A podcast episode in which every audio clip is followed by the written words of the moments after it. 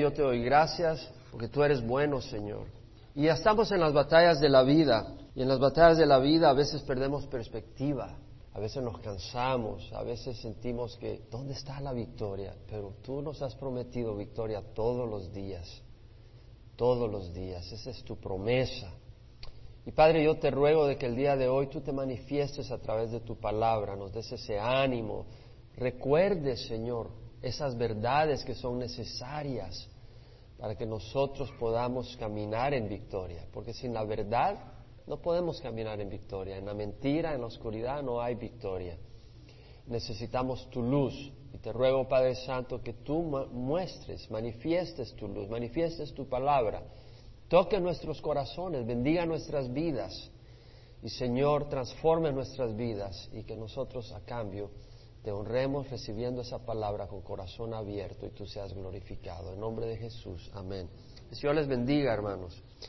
La carta de Pablo a los romanos la he leído muchas veces y es, eh, me encanta toda la escritura de Génesis, Apocalipsis. Pero ahora para enseñarla, obviamente que estoy escudriñando mucho más, eh, pues con más eh, tiempo, más dedicación, cada palabra, cada frase que se comparte. Y es una epístola tremenda, es una carta maravillosa.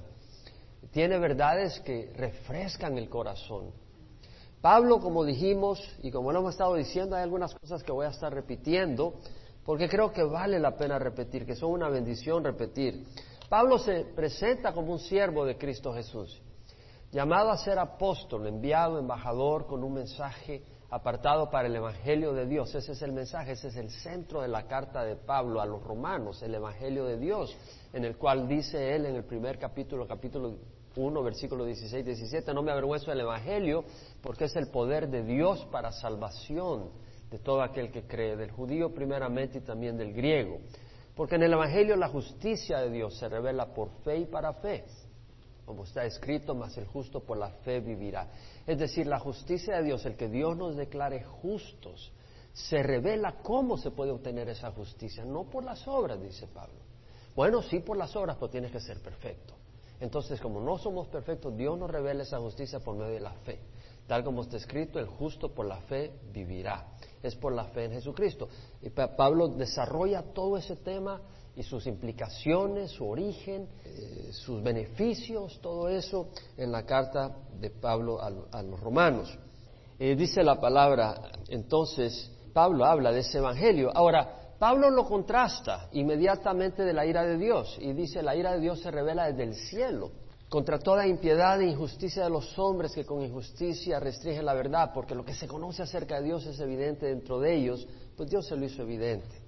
Pablo habla que desde la creación del mundo sus atributos invisibles, su eterno poder, su divinidad han sido vistos con toda claridad, siendo entendidos por medio de lo creado, de manera que no tienen excusa aunque conocían a Dios, no le honraron como a Dios ni le dieron gracias, sino que se hicieron vanos en sus razonamientos y su necio corazón fue entenebrecido. Esa es la clave del problema, que el hombre, en vez de reconocer a través de la creación a su Dios y darle la honra, buscarle, darle la gloria, servirle, obedecerle, se hizo vano en sus razonamientos y su necio corazón fue entenebrecido.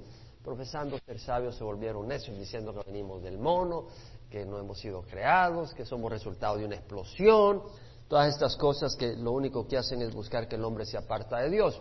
Y luego Pablo habla de que por eso Dios los entregó a, la impureza, a la lujuria de sus corazones, a pasiones degradantes, a una mente depravada. Ahora, en el capítulo 3 Pablo habló de que ya hemos denunciado, dice que tanto judíos como griegos están todos bajo pecado porque no hay justo ni aun uno, no hay quien entienda, no hay quien busque a Dios, todos se han desviado, aún se han hecho inútiles, no hay ni siquiera uno que haga lo bueno. Y luego Pablo, en otras palabras, da a entender que todo el mundo está bajo condenación. Y luego habla de la justicia que se obtiene a través de la fe, de la que hablamos en el capítulo 1, versículos 16 y 17. Todos pecaron, dice Pablo, no alcanzaron la gloria de Dios, siendo justificados gratuitamente por su gracia por medio de la redención que es en Cristo Jesús. Y en versículos anteriores habla de esa salvación por medio de la fe en Jesucristo. Es a través de la fe los que creen son salvos y es por eso la redención es únicamente a través de Cristo Jesús. En el capítulo 5 que empezamos la semana pasada, cubrimos entonces los beneficios de esa fe. Habiendo sido justificados por la fe, tenemos paz para con Dios. Esa paz con Dios, hemos hecho paz. Aquellos que aceptamos el Evangelio, hemos hecho paz con Dios por medio de nuestro Señor Jesucristo y cubrimos esos beneficios. Ahora, vuelvo ahora a pasarme al versículo 12, en donde terminamos la semana pasada en el versículo 11, y hablé de que el Señor los tira a pasiones degradantes, a una mente depravada. Eso es importante porque en los versículos siguientes vamos a ver que hay un escape donde Dios nos puede librar de todo eso. Versículo 12 dice Pablo, por tanto, tal como el pecado entró en el mundo por un hombre y la muerte por el pecado, aquí hay enseñanzas tremendas, hermano. No son enseñanzas de tradiciones de una iglesia, es la palabra de Dios. Ponga atención, aquí hay cosas bien importantes bien importantes. Tal vez hay que escudriñarlas para entenderlas. Y las he escudriñado para asegurarme de que lo que estoy compartiendo es lo que dice la palabra, no lo que diga una organización. Dice, tal como el pecado entró en el mundo por un hombre y la muerte por el pecado, así también la muerte se extendió a todos los hombres porque todos pecaron. Qué interesante. Pues antes de la ley había pecado en el mundo, pero el pecado no se imputa cuando no hay ley. Sin embargo, la muerte reinó desde Adán hasta Moisés, aún hasta sobre los que no habían pecado con una transgresión semejante a la de Adán, el cual es figura del que había de venir. ¿Qué está diciendo Pablo? El pecado entró en el mundo por un hombre. ¿Quién fue ese hombre? Adán. ¿Cuándo entró? El Señor le había dicho cuando creó a Adán y lo puso en el Edén, le dijo, puedes comer de todos los árboles del huerto, menos del árbol del conocimiento del bien y el mal, porque el día que comas de ese árbol morirás. Ahora, Dios creó a Eva de Adán, tomó la costilla de Adán, puso a Adán en un sueño, le quitó la costilla y formó a Eva, y estaban muy felices en el paraíso, pero se le acercó la serpiente, Satanás, a Eva y le dice, con que Dios ha dicho que no puedes comer de ningún árbol del paraíso, del Edén. Y Eva contesta, no, podemos comer de todos los árboles, menos del árbol que está en el centro. El día que comamos vamos a morir. Oh, no morirás, ciertamente no morirás, porque Dios sabe bien que el día que comas de ese fruto, nuestros ojos van a ser abiertos y vas a conocer el bien y el mal, vas a ser sabia como Dios. Entonces Eva descartó el mandamiento de Dios creyó la mentira y probó el fruto y ahí entró el pecado en ella, es decir, entró la muerte. Pero Adán, que estaba a la par, comió del fruto porque ella le dio a Adán y Adán comió del fruto. Entonces vemos que el pecado entró a la humanidad a través de Adán, que es la cabeza de todo el género humano. Él es la cabeza. Y por él entró el pecado en el mundo y con él la muerte. Entonces, la evolución es pura mentira, porque la evolución dice que los homónidos estaban siendo desarrollados y evolucionando hasta llegar al hombre. Si eso es cierto, Génesis está mal, Romanos está mal, porque dice que la muerte entró por el pecado. Por eso es muy importante entender las bases de nuestra fe. Ahora, entró en el mundo por un hombre y la muerte por el pecado. Así también, ahora mira lo que dice Pablo. La muerte se extendió a todos los hombres porque todos pecaron. Lo que está diciendo es que si tú no pecas no morirías. Entonces tú dices, bueno, ¿y qué pasó con un bebé? Un bebé muere, ¿no? Hay bebés que mueren en el vientre de la madre. Han pecado. ¿Cómo? En Adán. Todos hemos pecado en Adán, es lo que nos está enseñando Pablo. Esa no es doctrina de una organización, es lo que dice Pablo acá, inspirado por el Espíritu Santo. Todos hemos pecado en Adán. Todos, cuando Adán pecó, entró la corrupción de su cuerpo, de su espíritu. Su espíritu se separó de Dios, eso es el pecado, la muerte espiritual, y entró esa corrupción, esas tendencias pecadoras, confusas, engañadoras del hombre. Y eso lo dice Pablo posteriormente. Dice, pues antes de la ley había pecado en el mundo. ¿Cuándo fue dada la ley? ¿A través de quién? Moisés, 1500 años antes de Jesucristo. Bueno, antes de la ley se moría la gente y no había ley. No había ley, o sea, una orden así como la que le dio Dios a, Adán, no puedes comer de ese fruto. No había una ley específica, el mundo no tenía, tenía una conciencia. Y la gente cometía adulterio, cometía fornicación, robaba, mentía, engañaba, calumniaba, pero no había una ley que dijera que no hicieras eso. Entonces, antes de la ley, había pecado en el mundo, pero el pecado no se imputa cuando no hay ley, es decir, no se toma en cuenta. En El Salvador en los años 80, 70, 80, finales de los años 70, principios del año 80, en la guerra civil pusieron la ley marcial. Y recuerdo cuando pusieron la ley marcial el primer día. La ley marcial era que después de las 6 de la tarde te veían en la calle y te mataban. Yo trabajaba para una empresa que se llamaba Tecnoplásticos. El día siguiente apareció una persona muerta enfrente de la empresa. Era una persona que estaba embriagada y salió después de las seis. Lo mataron porque había una ley. Y según esa ley, si tú la violas, te matan. Posteriormente, tú vas ahora, pasas, caminas a las seis, siete de la noche en El Salvador, no te matan. Bueno, tal vez los criminales te pueden disparar ahora como está el crimen, pero no hay una ley, entonces tú puedes caminar libremente. Entonces, mientras no hay una ley, no se toma en cuenta la transgresión. Ahora, sin embargo, dice Pablo en el versículo 14, la muerte reinó desde Adán hasta Moisés. No había ley, pero había muerte, ¿qué quiere decir? Que la gente había pecado. ¿Cierto? Esa es la conclusión lógica. Eso es lo que nos está enseñando eh, Pablo. Aún sobre los que no habían pecado con una transgresión semejante a la de Adán. O sea, en el caso de Adán, el Señor le dijo, no puedes comer de ese fruto. A los demás no le había dado ninguna ley, pero estaban muriendo. Quiere decir que habían pecado, aunque no había una ley como a través de Adán, el cual es figura del que había de venir. ¿Entendemos este concepto o no? Ahora, tú puedes cuestionar la justicia de Dios en esto, pero yo no la voy a cuestionar porque si yo tengo un concepto de justicia, ¿sabes de dónde viene? No viene del potasio, el calcio, el flúor, el fósforo que forman mi cuerpo. Viene de Dios. Y la justicia de Dios es superior que la mía, la mía está distorsionada por maldad. Y yo sé que Dios es recto y puro y, sabe lo que está haciendo. Ahora, eh, vemos entonces en el versículo 14 que dice que Adán es figura del que había de venir. La palabra acá quiere decir un prototipo, un tipo de otra persona que habría de venir. ¿Quién es el que habría de venir? Cristo. Entonces, Adán es cabeza del primer grupo, una raza humana caída. Jesús es cabeza de un segundo grupo, una raza humana regenerada. Amén. Adán fue probado en un huerto, ¿cierto? En el huerto del Edén. Y él que hizo desobedeció a Dios y siguió su propia voluntad. Jesucristo fue probado en un huerto, en el huerto Getsemaní.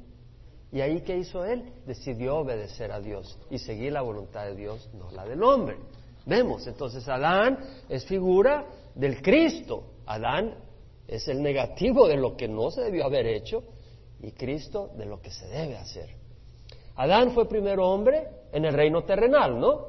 Y Jesucristo es el primer hombre en entrar al reino celestial. Adán trajo muerte, Jesús trajo vida. Amén. Ahora, en el versículo 15 Pablo dice, no sucede con la dádiva como con la transgresión. Aquí empiezan los grandes contrastes. Pablo hace grandes contrastes y dice, no sucede con el don, con la dádiva, como con la transgresión. Porque si por la transgresión de uno murieron los muchos, mucho más la gracia de Dios y el don que es la justicia que nos da a nosotros, por la gracia de un hombre Jesucristo, abundaron para los muchos. ¿Cuál es el contraste? La transgresión contra la gracia de un hombre. La transgresión de Adán. A través de la transgresión de un hombre murieron los muchos. ¿Quiénes son los muchos? Toda la humanidad. Pero lo contrasta con la gracia de un hombre, Jesucristo. ¿Cuál es esa gracia?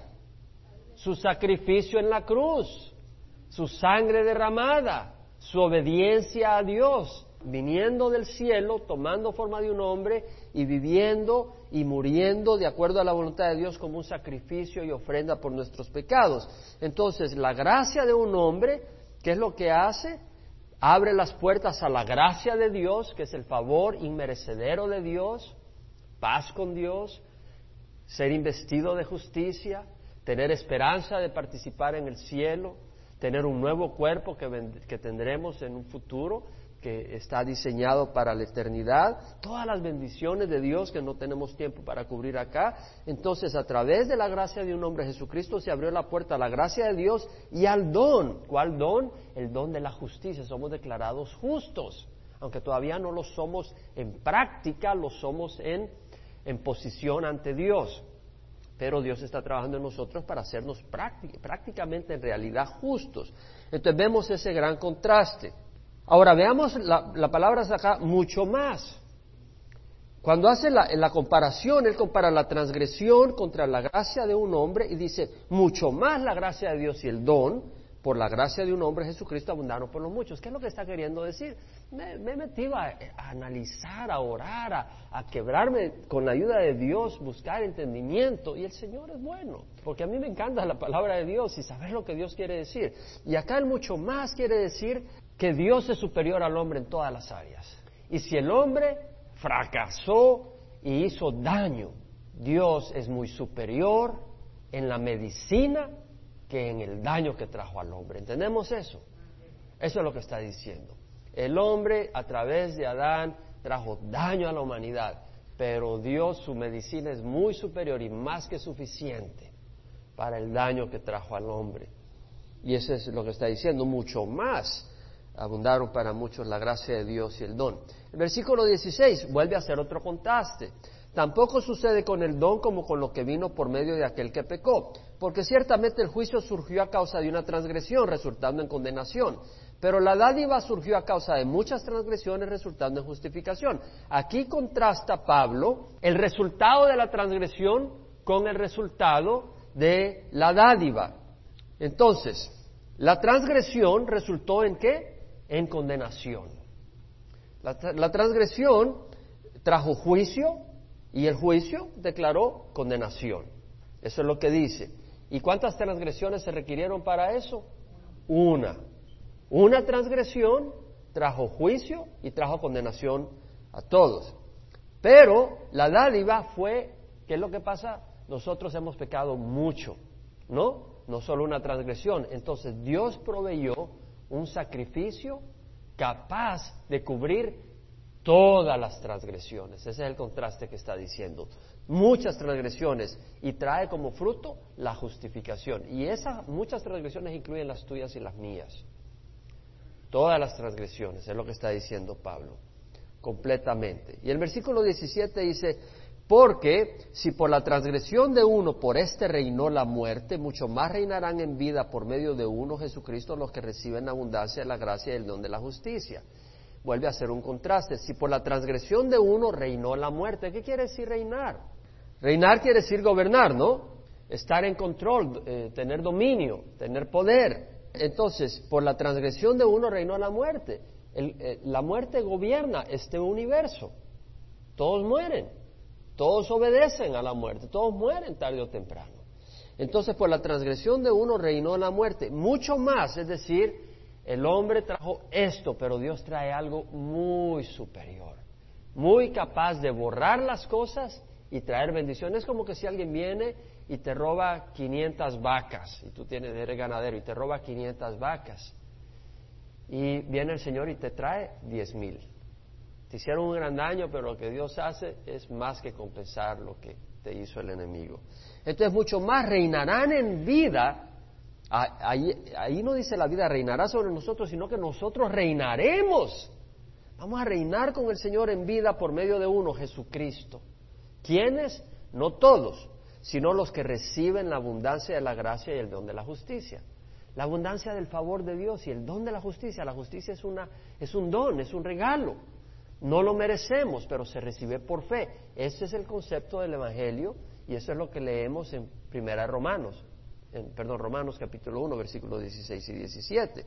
Entonces, versículo 18 dice Pablo, así pues, tal como por una transgresión resultó la condenación de todos los hombres, así también por un acto de justicia resulta la justificación de, eh, la justificación de vida para todos los hombres. Entonces, una vez más, un contraste. Por la transgresión resultó la condenación de todos, por una transgresión, ¿verdad? Lo que está diciendo. Así también por un acto de justicia. ¿Cuál fue ese acto de justicia? La muerte de Jesús en la cruz. Por ese acto de justicia resultó la justificación, o sea, la declaración que somos justos, que nos da vida para todos los hombres. No la reciben automáticamente. Dios no aquí no está diciendo Pablo salvación universal, porque el versículo 17 lo clarificó los que reciben la abundancia de la gracia y del don de la justicia. Vemos la diferencia. O sea, hay que recibirla. Ahora, en el versículo 19 Pablo dice, porque así como por la desobediencia, vuelve a hacer otro contraste, porque así como por la desobediencia de un hombre los muchos fueron constituidos pecadores, así también por la obediencia de uno los muchos serán constituidos justos. ¿Qué es lo que está diciendo Pablo acá? Por la obediencia de un hombre, por la desobediencia de un hombre, ¿quién fue el que desobedeció? Adán. Muchos fuimos hechos pecadores, no solo de nombre, sino de naturaleza. Amén. ¿Cierto o no? E, o sea, nosotros pecamos, nosotros no somos pecadores porque pecamos, nosotros pecamos porque somos pecadores, esa es nuestra naturaleza. Tenemos una naturaleza pecadora. Entonces, por la, desobediencia de uno, de un hombre, los muchos fuimos hechos pecadores. Así también por la obediencia de uno, los muchos seremos hechos justos.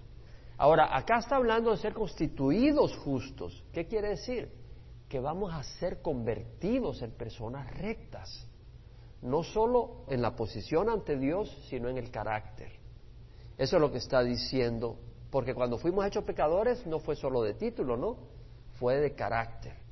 Y de la misma manera eh, vamos a ser hechos justos a través de la fe en el Señor, primero en la posición ante Dios, vamos a ser declarados justos, pero luego a través de la obra de Dios en nuestras vidas eh, seremos convertidos en personas justas y rectas.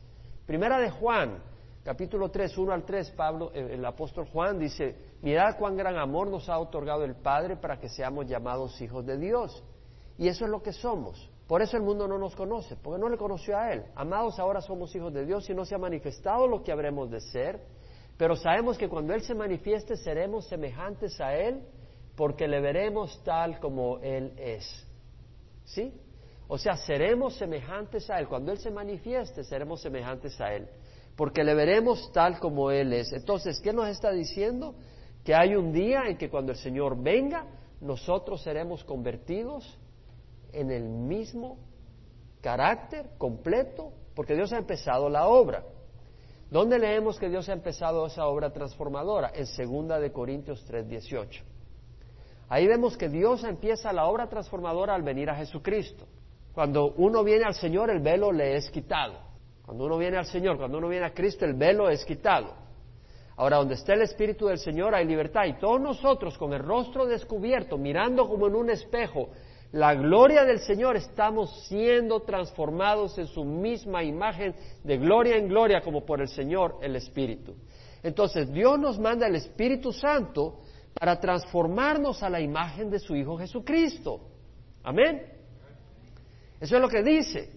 Dios nos manda el Espíritu Santo para transformarnos al recibirlo. Nos manda el Espíritu Santo, Él hace la obra, nosotros no nos podemos cambiar. Él nos manda el Espíritu Santo para irnos transformando a la imagen de su Hijo Jesucristo. Y esa obra la completa cuando Él viene por nosotros. Cuando Él viene por nosotros, nos da un cuerpo totalmente regenerado, sin ninguna tendencia al pecado. Ahora, en el versículo 20 y 21, Pablo dice, la ley se introdujo para que abundara la transgresión, pero donde el pecado abundó, sobreabundó la gracia. Entonces uno dirá, bueno, ¿y por qué quiere Dios que abunde la transgresión? ¿No? Porque es lo que dice. La ley se introdujo para que abundara la transgresión. ¿Por qué quiere Dios que abunde la transgresión? Bueno, simple y sencillamente el pecado estaba ahí. La gente estaba pecando, pero es como la persona que está enferma. Si no se da cuenta que está enferma, no va a buscar al médico para que lo sane. Entonces el Señor declara la ley a través de Moisés para que la gente sepa el adulterio es una violación directa del carácter de Dios. La fornicación es una violación directa del carácter de Dios. La calumnia es una violación directa del, carácter de Dios. El robo, la mentira, el no honrar a tu padre, el no honrar a tu madre, el dedicarte a adorar ídolos, todo eso es una violación directa contra Dios. Entonces, al saber eso, la ley no te salva, te muestra que eres culpable. Entonces ahora de por sí ya estabas pecando. Pero ahora no solo estabas pecando, pero sabes que no debes de mentir y mientes sabiendo que no debes de mentir porque hay una ley. Sabes que no debes de calumniar y ahí andas hablando cosas de medio mundo, a pesar de que la palabra dice no debes de dar falso testimonio. Entonces, ¿qué pasa? Aumentó la transgresión. Bueno, el Señor ya tiene algo resuelto. Cuando aumenta la transgresión, aumenta la gracia. Dios provee una gracia suficientemente amplia, pero tuvo que hacer eso porque era la única manera en que nosotros entendiéramos que estamos mal, mandándonos la ley. Y entendiendo que estamos mal, estamos buscando salvación a través de nuestro Señor Jesucristo por fe, porque la ley nos salva, la ley trae el concepto de que estamos, la ley muestra nuestro pecado, no nos salva. Y es así como venimos entonces a buscar al Señor. Entonces el versículo 21, Pablo dice, así como el pecado reinó en la muerte, gobernó, trayendo muerte a todo el mundo, así también la gracia reine, la gracia, el favor de Dios por medio de la justicia que Dios nos da, primero en posición ante Dios y segundo en carácter que Él va transformando, para vida eterna mediante Jesucristo nuestro Señor. No podemos tener justicia ante Dios excepto por la sangre de Jesús y no podemos ser rectos excepto que el Espíritu Santo nos transforme a través de Jesucristo. Amén. Esta es una parte de la Escritura que requiere un esfuerzo, ¿verdad? Pero es muy importante, ¿cierto? Y como ustedes saben, en la congregación no buscamos entretener, sino buscamos aprender. Buscamos conocer a nuestro Señor, conocer la luz y la verdad. ¿Por qué? Porque a través de la luz y la verdad somos libres. Y es lo que hacemos. Entonces, el capítulo 6 que dice Pablo, ¿qué diremos entonces? ¿Continuaremos en pecado para que la gracia abunde? ¿Qué es lo que está diciendo? Bueno, si la gracia cubre todo el pecado, bueno, puedo seguir pecando. De todas maneras, a mí me gusta pecar, ¿no? A ustedes no les gusta pecar. Por eso nunca pecan. Yo soy el único que peco, porque a mí me gusta pecar.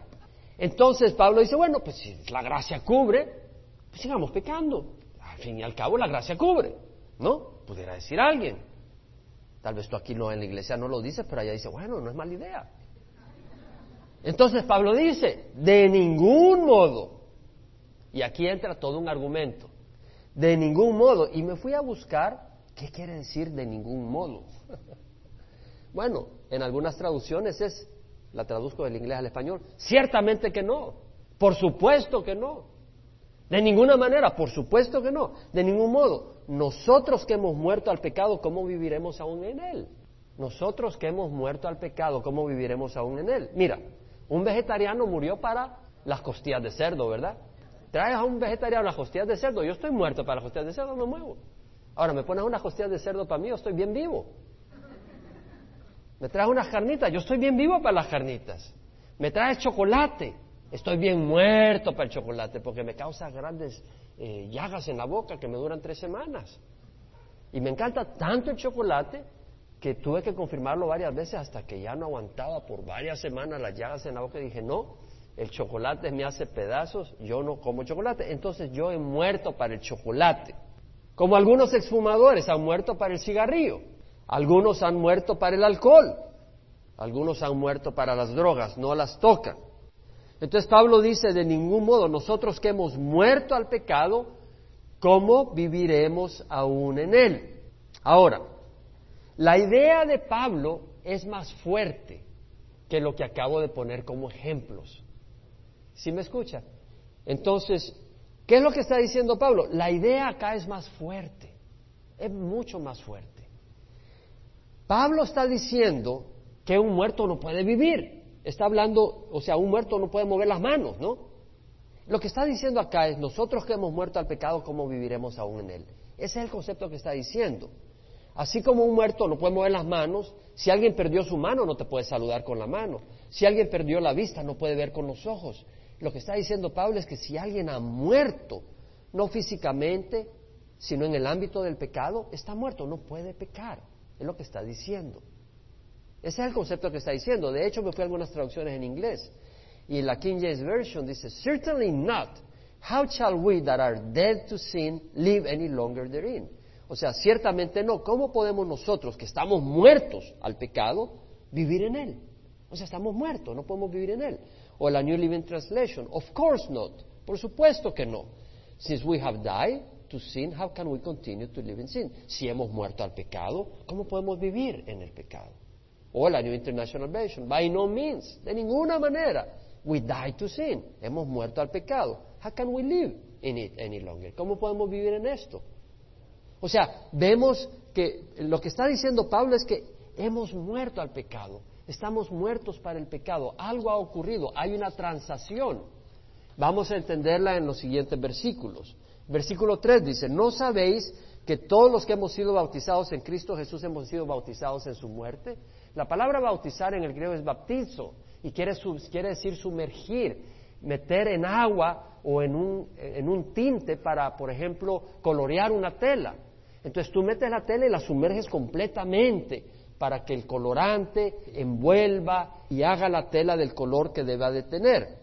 Entonces acá vemos que Pablo está diciendo, no sabéis que todos los que hemos sido bautizados en Cristo Jesús, al ser bautizados, y aquí está hablando del bautizo en agua, pero estaba hablando que el bautizo en agua es más que un bautizo en agua. Dice, los que hemos sido, ya voy a ver, ya va a ver por qué digo que es el bautizo en agua, porque el versículo 4 habla claramente del bautizo en agua. Entonces, el versículo 3 dice, no sabes que los que hemos sido bautizados en Cristo Jesús, cuando nosotros hemos venido al Señor, la salvación no es por el bautizo, es por la fe. Pero al venir al Señor obedecemos. Y al obedecer vamos a ser bautizados, porque vamos a buscar ser bautizados, porque es lo que el Señor manda, ir y hacer discípulos de las naciones bautizándolas. Entonces, Pablo está diciendo, los que hemos sido bautizados en Cristo Jesús, es decir, no solo hemos sido sumergidos en agua, hemos sido identificados con Jesús. Y es algo muy especial, porque el sábado cuando te bauticé a ti, Gaudia, a otros, había lágrimas en los ojos, porque hay una experiencia con el Señor de que estás obedeciendo, que estás decidiendo dejar el mundo de pecado y obedecer al Señor. Hay una experiencia especial, estás en, el Señor está siendo abrazada por Jesús. Entonces dice, ¿no sabes que los que hemos sido bautizados en Cristo Jesús hemos sido bautizados en su muerte? Está diciendo Pablo es que no solo estamos siendo bautizados en agua, no solo estamos siendo bautizados en Cristo Jesús, estamos siendo inmersos en su muerte. ¿Qué quiere decir? Estamos siendo identificados en su muerte. Vamos a ver el siguiente versículo. Por tanto, hemos sido sepultados con Él. Hemos sido, lo da como un hecho. Hemos sido sepultados con Él. Hemos sido sepultados con Jesús. ¿Cómo? Por medio del bautismo para muerte. Quiere decir de que el Señor, cuando tú te bautizas, cuando tú estás siendo bautizado, el Señor traspasa el tiempo y te identifica con el cuerpo de Jesucristo. Y entonces tú estás siendo sepultado, cuando Jesús fue sepultado, tú estás siendo identificado con ese cuerpo que fue puesto en la tumba, a fin de que como Cristo resucitó de entre los muertos por la gloria del Padre, así también nosotros andemos en novedad de vida. Es decir, Cristo resucitó a los muertos, ¿no? Es decir, la resurrección habla de una nueva vida. De la misma manera, nosotros, al sumergirnos en el agua, estamos representando que estamos muriendo al, al, mundo de pecado, nos estamos identificando con Jesús, y al salir del agua estamos representando lo que va a ocurrir, y es que el Espíritu Santo nos va a dar poder para vivir una nueva vida, así como resucitó Jesucristo de la muerte. ¿Entendemos? Porque si hemos sido unidos a Él en la semejanza de su muerte, ciertamente, no quites esta palabra, ciertamente lo seremos también en la semejanza de su resurrección.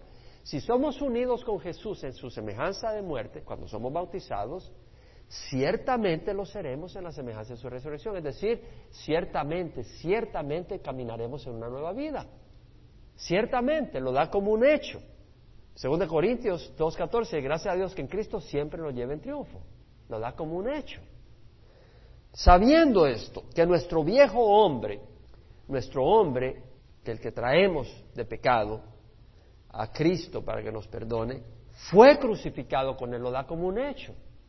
Fue crucificado con Él para que nuestro cuerpo de pecado fuera destruido, a fin de que ya no seamos esclavos del pecado.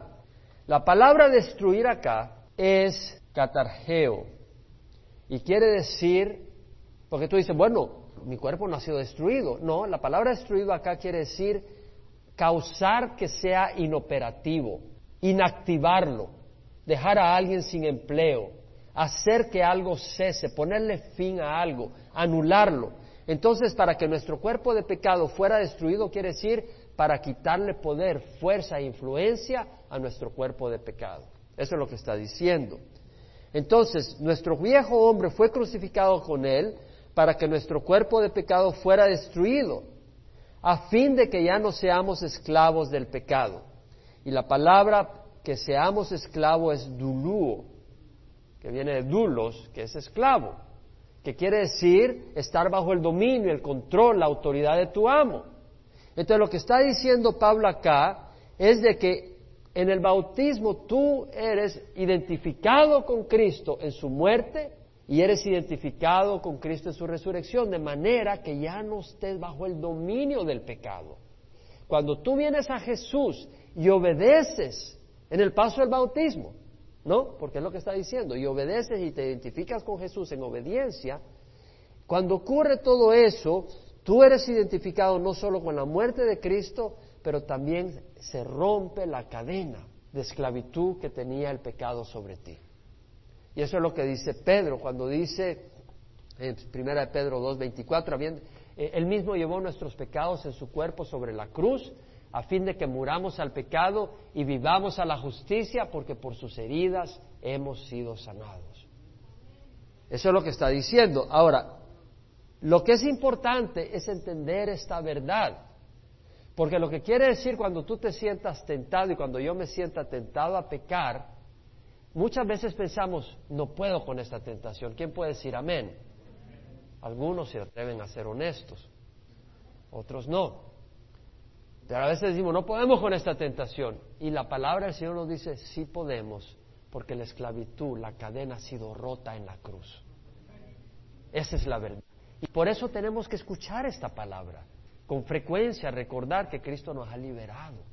De manera que cuando estemos enfrentados con la tentación, no tenemos que decir, Señor, mira que no puedo con esta tentación. No, sino gracias a Dios que he sido liberado de la esclavitud del pecado. Amén. Ahora, si hemos muerto con Cristo, creemos que también viviremos con Él. Si hemos muerto con Cristo, si hemos sido identificados con Jesús, también vamos a ser identificados viviendo una nueva vida con Él, en unión con Él. Cristo está con nosotros. Sabiendo que Cristo, habiendo resucitado entre los muertos, no volverá a morir, ya que la muerte no tiene dominio sobre Él. La muerte no tiene dominio sobre Jesús, sobre su cuerpo resucitado. Entonces, si estamos identificados con Él, va a ser para siempre, porque Jesús no vuelve a morir. Porque cuando Él murió, murió al pecado de una vez para siempre. Cuando Jesús murió, murió al pecado de una vez para siempre. ¿Qué quiere decir esto? De nuevo, son conceptos que hay que entender, que hay que comprender, ¿no? ¿Qué está diciendo? Cuando Jesús murió, murió al pecado de una vez para siempre. Cuando Jesús estaba en la cruz, se contaminó con el pecado de la humanidad. ¿Cierto o no? Él abrazó el pecado de toda la humanidad. Fue lo que lo llevó a la cruz. Él se contaminó con todo el pecado de la humanidad. Pero al morir, se acabó la contaminación. Al morir Él cumplió el pago y ya no más pecado y cuando resucita vive para Dios. Entonces, de la misma manera, nosotros, dice Pablo, así también vosotros considerados muertos para el pecado, pero vivos para Dios en Cristo Jesús. Es decir, consideremos que estamos muertos para el pecado, que nosotros ya no tenemos por qué estar contaminados con el pecado, pero que vivamos una vida santa para Dios por medio de Cristo Jesús. La palabra considerar es un poco suave. La palabra en el griego acá quiere decir calcular, computar, contabilizar, poner en tu cuenta, determinar. En otras palabras, así también vosotros date cuenta que estás muerto ya en cuanto al pecado ya pones como una, una entrada más a tu cuenta, como una realidad, y que estás vivo para Dios en Cristo Jesús. Entonces, en, en, los versículos 1 al 11, Pablo está argumentando con fuerza que hemos sido liberados del pecado, identificados con Cristo en la cruz y en su resurrección, que ya no estamos bajo el dominio, y nos exhorta a comprender que estamos muertos al pecado y vivos para Dios. En los siguientes versículos, del 12 en adelante, Pablo nos invita entonces a vivir una vida de justicia y de rectitud. Y eso lo vamos a dejar para la próxima semana. Vamos a pararnos y vamos a pedir al Señor que bendiga. Padre, te damos gracias por tu palabra que nos revela la verdad y esa verdad es tan importante Como tú dijiste a los judíos, todo el que comete pecado es esclavo del pecado. Y el esclavo no permanece en casa para siempre, pero el Hijo permanece para siempre. Y si el Hijo os hace libres, seréis verdaderamente libres. Entonces te damos gracias por la libertad que hay en esa verdad, por la libertad que hay en, en Cristo Jesús. Te damos gracias, Señor, por tu palabra, que es preciosa, que es liberadora. Te damos gracias, Señor, por lo que has hecho por nosotros. Y te rogamos que esta verdad eh, sea absorbida en nuestros corazones de una manera especial, con los ojos cerrados. Yo te quiero invitar, si tú nunca has recibido a Cristo Jesús, a que lo recibas. Eh, las obras de la ley nos condenan, pero es necesario identificarnos con Jesús. Y tal vez tú has recibido salvación, dices, pero has recibido salvación en el sentido que quieres un Salvador, pero sin la cruz. Y no puede haber un Salvador sin la cruz. No puede haber salvación si no aceptas entregarle tu vida a Jesús. Y si tú nunca lo has hecho, ya sea que estés aquí en el salón o en el salón familiar o a través de internet, lo puedes hacer ahora. Pídele perdón a Jesucristo. Pídele perdón a Dios por tus pecados. Él te perdona por su sangre. Y pon tu fe en Él porque Él vive. Y Él te da el Espíritu Santo para hacer la obra que tú no puedes hacer, transformarte y para dar poder para vivir de acuerdo a su voluntad. Ora conmigo. Padre Santo, te ruego perdón con mis pecados. Hoy recibo a Jesús como Señor y Salvador de mi vida. Dame tu Espíritu Santo para hacer el bien y rechazar el pecado. Dame entendimiento de tu palabra, Señor. Guíame por tu camino. Hazme entender la anchura, la longitud, la altura y la profundidad de tu amor, para que sea tu amor, Señor, el que me lleve al arrepentimiento y me guíe en ese camino. Y te doy gracias por tu misericordia de haberme alcanzado. En nombre de Jesús. Amén.